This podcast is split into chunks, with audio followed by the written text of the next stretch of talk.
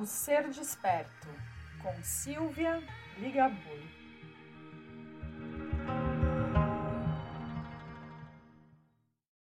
Olá, tudo bem? Você está novamente no meu podcast o Ser Desperto. Seja muito bem-vinda. Mas olha, para tudo que o primeiro marco de finalização do ano chegou. Nós começamos falando hoje sobre o primeiro marco para finalizar um ano, que é o Natal. Mas o Natal já passou. Sim, mas ele acontece todos os anos e com ele nós podemos refletir um pouco de alguns aprendizados sobre o que essa data nos ensina. Então hoje nós vamos falar disso, nosso primeiro marco, e depois vamos lá para o segundo, nessa semana ainda. Natal é a festa mais celebrada ao longo de cada ano, que se comemora a partir do século IV cristianismo. Mas também essa história, ela era comemorada, para quem não sabe, sete mil anos antes do nascimento de Jesus. É uma comemoração tão antiga como a nossa civilização. Era a celebração do solstício do inverno no hemisfério norte e a noite mais longa do ano. Independente de sua crença ou religião, é um momento para refletirmos.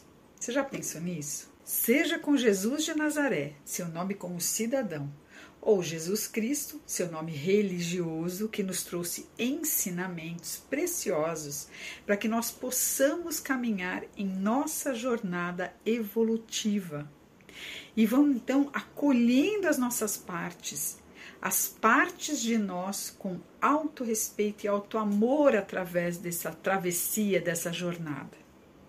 Ele é uma festividade de amorosidade, de respeito ao próximo, de união e acolhimento. E é um momento que você se permite liberar-se de mágoas, de tristezas, de deixar fluir a sua vida com alegria, alto amor e autocuidado. Você tem percebido esse movimento quando essa festa acontece? E aqui também aprender a amar a si e os que fizeram parte da sua caminhada, que contribuíram para as suas transformações, né? É, para que você se tornasse a melhor versão de si mesmo. Nós temos toda essa energia que permeia essa fase do ano. Uma forma de pensar o Natal também pode ser como o nascer de uma criança. Você já pensou nisso? Essa criança simboliza as, no as novas oportunidades para nós vivenciarmos a nossa vida.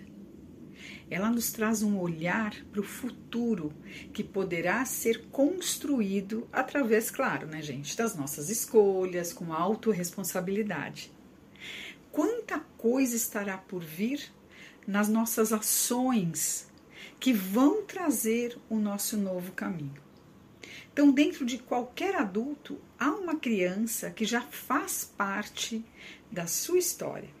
Uma criança eterna que vai carregar suas histórias desafiadoras ou suas potencialidades ela será então, ou ela é ainda, a representação de um lado do ser humano que está em constante evolução, que nunca está pronto. Isso é o saudável de nós. Que busca um constante autodesenvolvimento através do autoconhecimento. Você pode buscar alimentar sempre essa criança, buscar a cura das suas feridas, enaltecer as suas potencialidades. Você já pensou nisso? E uma forma então de você entrar em contato com essa sua criança interior, além, claro, de refletir com ela dentro de você, nessa época, é, por ela estar mais viva, quando você está dando mais atenção a ela e trazendo a consciência de que você pode, sim, se entristecer, você pode sentir medo, raiva e está tudo bem e você pode confortá-la por isso.